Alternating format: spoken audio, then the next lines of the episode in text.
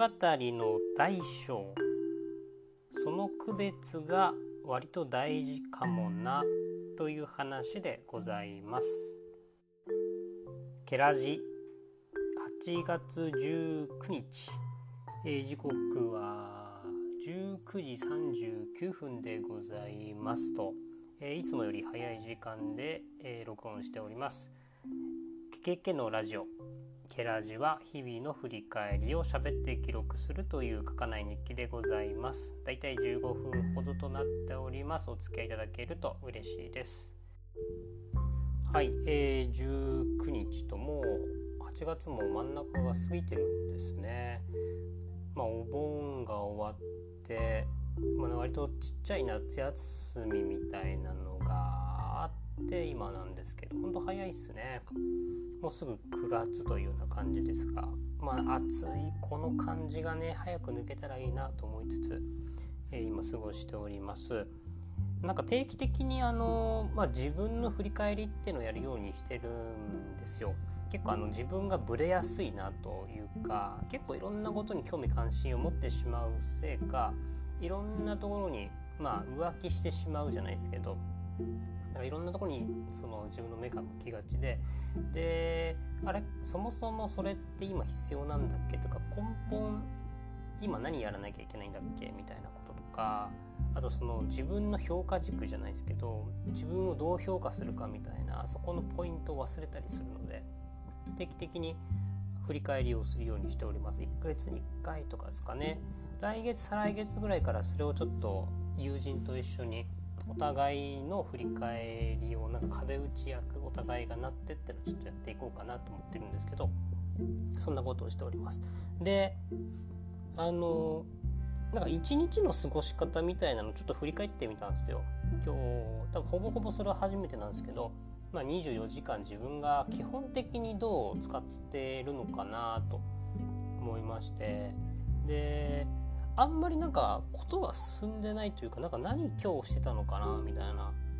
ことをですねたまに思い出せなくなったりとか時間は経ってるけどこれ俺何に時間使ってんだって気づけてない時とかもあったりするので、まあ、普通に会社とかに勤めてたらなんとなく時間単位で区切られてたりして何してたかっていうのも結構わかると思うんですけどなんか生活と仕事が結構ごっちゃというかどううまくその交互に連続的に交互にパッパッパッと入れ替わったりするので境界線も分かりづらかったりするんですよね。なので、まあ、ちょっと自分が普段やってるルーティンというかあの使ってるなと思ってることをですねちょっと書き出してみたんですよ。そしたら結構びっくりというか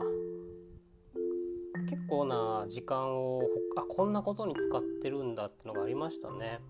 でそれを含めた上であれもしたかったこれもしたかったんだっていうところの、えーと、大体これぐらい1日時間使えたらいいのかなっていうのを書き足してみたら余裕で25時間超えちゃっててうん何を削ろうかな、まあ、選択と集中ってすげえ大事だなというのをですね感じているところだったりします。まあ、睡眠は7時間は取りたいなと思ってそこをベースにして、えー、その睡眠7時間は昼寝も含めて7時間ぐらいですかね最低そこは寝ようというところを置きつつ、まあ、家事の時間、まあ、飯を食う時間とかも取りつつで作業を進める、まあ、仕事ワークタイムですよね。でプラスアルファで、まあ、こうやって、えーケラジ録音したりとか毎日日記書いてるのでノートの時間を、まあ、最低1時間ずつ1時間ずつとか取ってたり本読みたいなあと、まあ、他に原稿書く時間作りたいな、まあ、プラスアルファで実は漫画読んでるとか YouTube とかでチェックしてる、まあ、テレビ番組チェックとかあとは、まあ、Netflix でも今フルハウスとかちょこちょこ見てたりするんですよ。そうするともう時間が足りなくても要はエンタメですね。エンタメでもってたインプットアウトプットよりもインプットの時間に結構時間を取っちゃってるなと思いましてわあなんかも,、まあ、もったいないとは思わないんですけどもっと見たいっていう感じがあるのででもこれ以上は削れないなっていうところもあったりするので、まあ、少しここの調整をですね考えないといけないのだなと思っております。はい、なんかもうそういう時間で一日の時間をちゃんと確かめてみるっていうことですね。僕初めてですけど意外とそれで見直せるものって結構あるなと思ったのでえちょっとおすすめかもなと思ったとこです。はい。あともう一つはですね、まあ、世界史をちょっと高校の時に取ってたんですけど、まあ、受験でも世界史を選択してたのでなんかそこの部分もう一回今高校で使ってた教科書ですね、まあ、若干仕様が変わってましたけど取り寄せて今勉強し直しております。結構面白いですね。昨日、まあ、ノートにも書かせてもらったんですけど人の移動がいつの間にか情報の移動に変わってたり移動のおかげで文化が発展してきたみたいな歴史がちょっと最初の触りだけでもやっぱ感じられるのでどうその移動を作るかであったりとかまあ、コロナ禍で移動ができない中でその移動をどう捉えるかっていうのは結構今大事な話だなと思いつつですね、えー、見れたりします。まあ、世界史も一人でやると結構しんどかったり難しい話も多かったりするのでなんかそこら辺一緒に学べる人もいたらいいなと思うようなところでございます。今日何してたかの話です。でですねまあ今日何見た何聞いた何読んだのところなんですけど見たものになります。映画、えー、見ました。なるべく毎日見たいなとか思うんですけどやっぱ2時間ぐらいを取るっていうのはですねさっきの時間配分のとこでも結構難しかったりするのでとりあえず週1本は見るってとこなんとなく今頭に置きながら意識しながら生活してるんですけど前々から見たかった「ザ・サークル」という映画を見ました。えー、ざっくり言うと、まあ、SNS の話になりますね。えーまあ、ハリー・ポッターとかにも出てたエマ・ワトソンだったりとかあとトム・ハンクスですねが出演しております、えーまあ、サークルという会社の、まあ、SNS とかを扱ってる会社の話で、まあ、ToLu っていう、まあ、Facebook みたいな感じですかねそういう SNS を扱ってる会社にですねエマ・ワトソンが入ることになり、まあ、その中で、えー、まあいろいろなことが起こっていくんですけど、まあ、テーマにあるのは透明性というものになります。透明性要はどれだけ情報をオープンにするかどうかというところと、まあ、プライバシーとか、まあ、そういう人権ってどこまでがまあ境界線なのかっていうところにまあ問いがあるような作品になってるのかなと感じました。でまあ英語の中でもオープンネスとプライバシーみたいな話をしてて、まあ、秘密を隠すから犯罪が起こるんだっていう話もあって政治とか議員は全てのミーティングだったり全てのメールを開示しろみたいな話が出てたりとか主人公の、まあ、エマ・ワトソンは私のプライベートも仕事も含めて全部えー、オープンにしますと。そのサークルという会社の中で C チェンジというアイテムができるわけです超小型カメラでそれをつけてるとまあ、えーまあ、全てをそれで映像化することができてその映像化されたものの情報の中からいろんな解析分析ができますという話なんですけど、まあ、そこのプライベートを多分1ヶ月とか2ヶ月ぐらいですかね。多分オープンにし続ける中で結構いろんなトラブルとかが出てくるわけですよね。家族の中でのトラブルだったりとか、えー、完全にそのオープンにすることがいいよねっていう話なんですけどそれを実際主人公の山本村は試すんですけどいやそうじゃないかもしれないなというような思うような疑問が出てきたりとか、えー、まあ、テクノロジーってすごいこんなことができるよねっていう、まあ、期待感というか面白さも感じつつもじゃあどこまでそこに任せるのかというところ、まあ、逆にテクノロジーに人が飲み込まれるんじゃないかみたいな若干問いを感じるような、まあ、物語展開になっているのかなと思っております。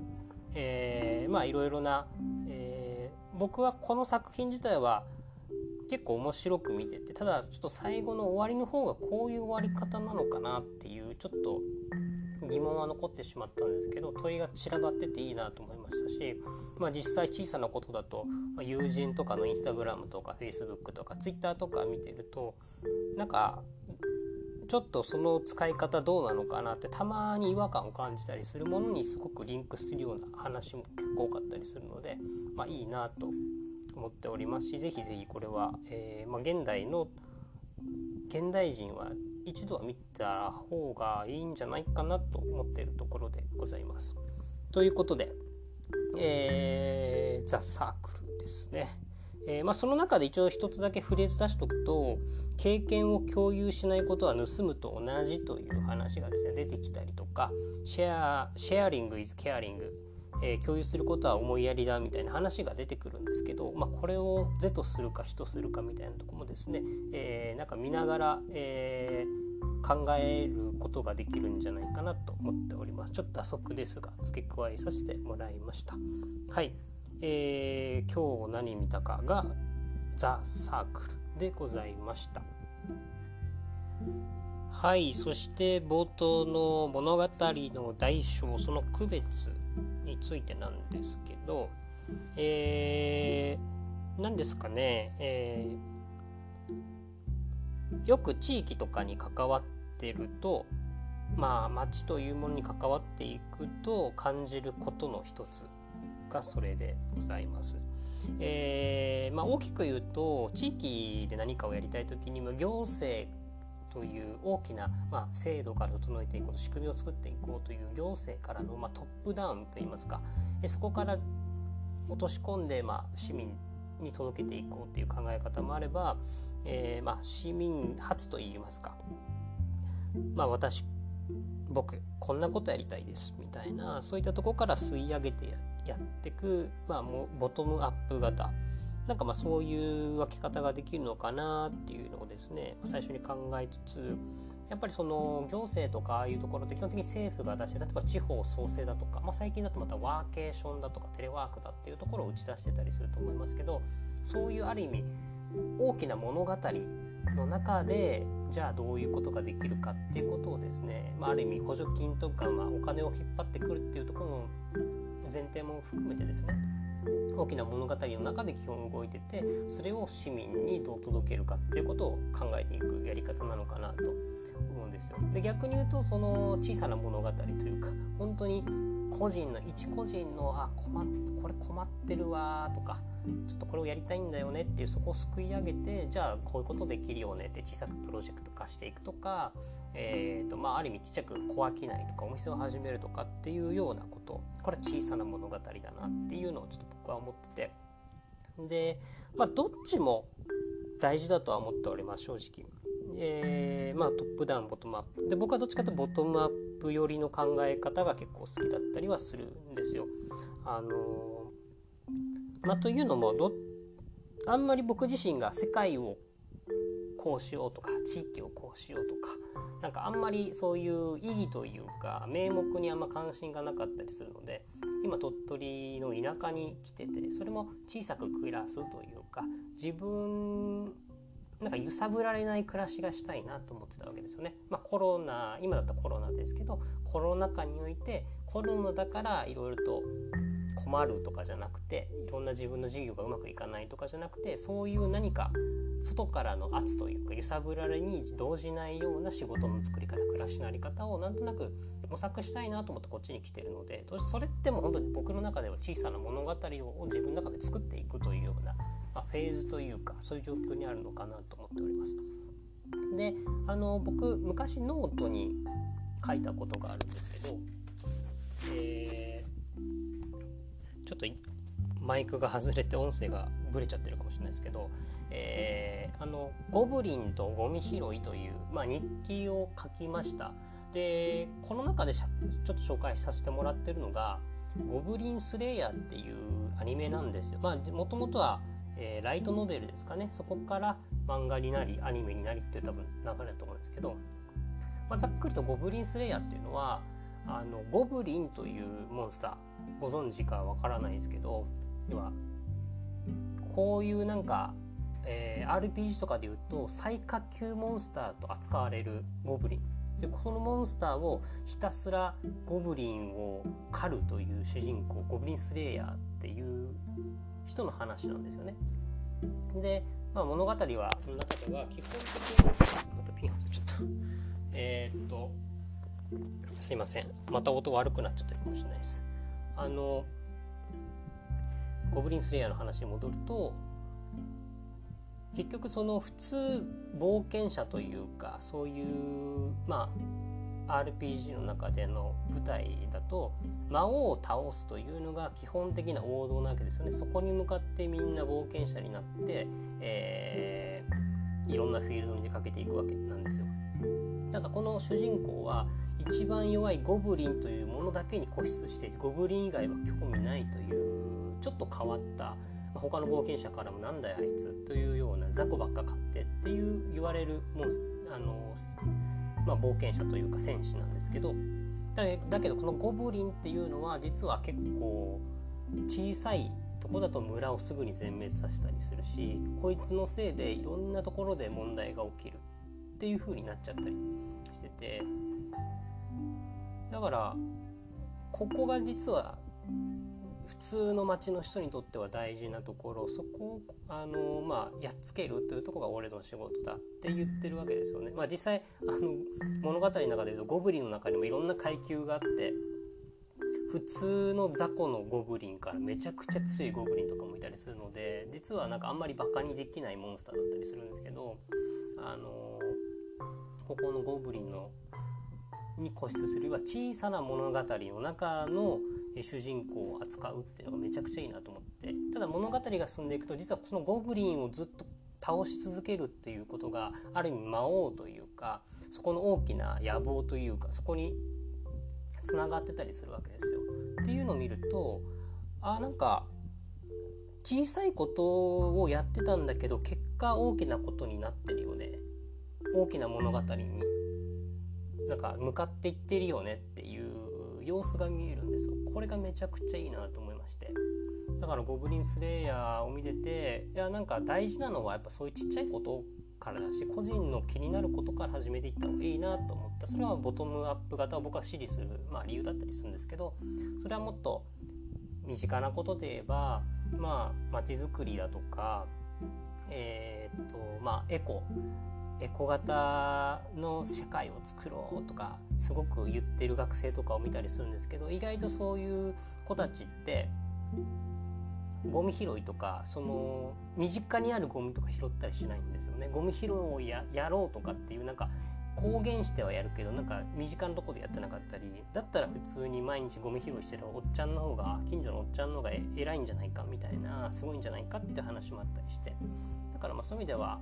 自分の半径運メートル内の小さなことでも小さな物語なんだけどそこをまずうまく拾っていけた方がいいんじゃないか